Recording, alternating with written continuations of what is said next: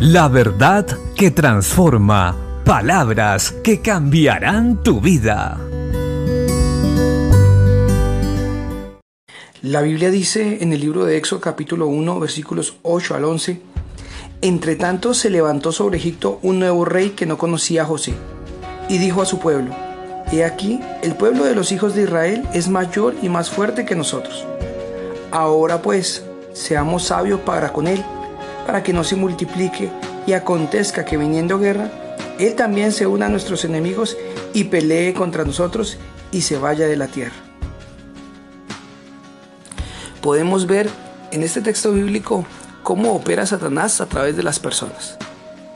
Pone sentimientos, emociones y pensamientos para dañar al pueblo de Dios.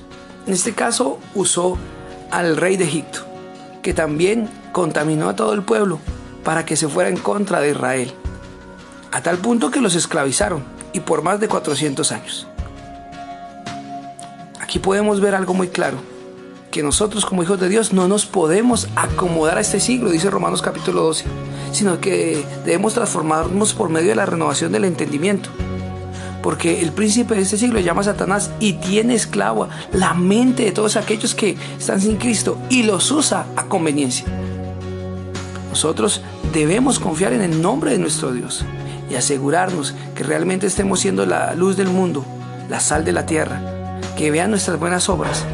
Maldito el hombre que confía en el hombre. Confiemos en Dios, sigamos su palabra, vivamos para Él.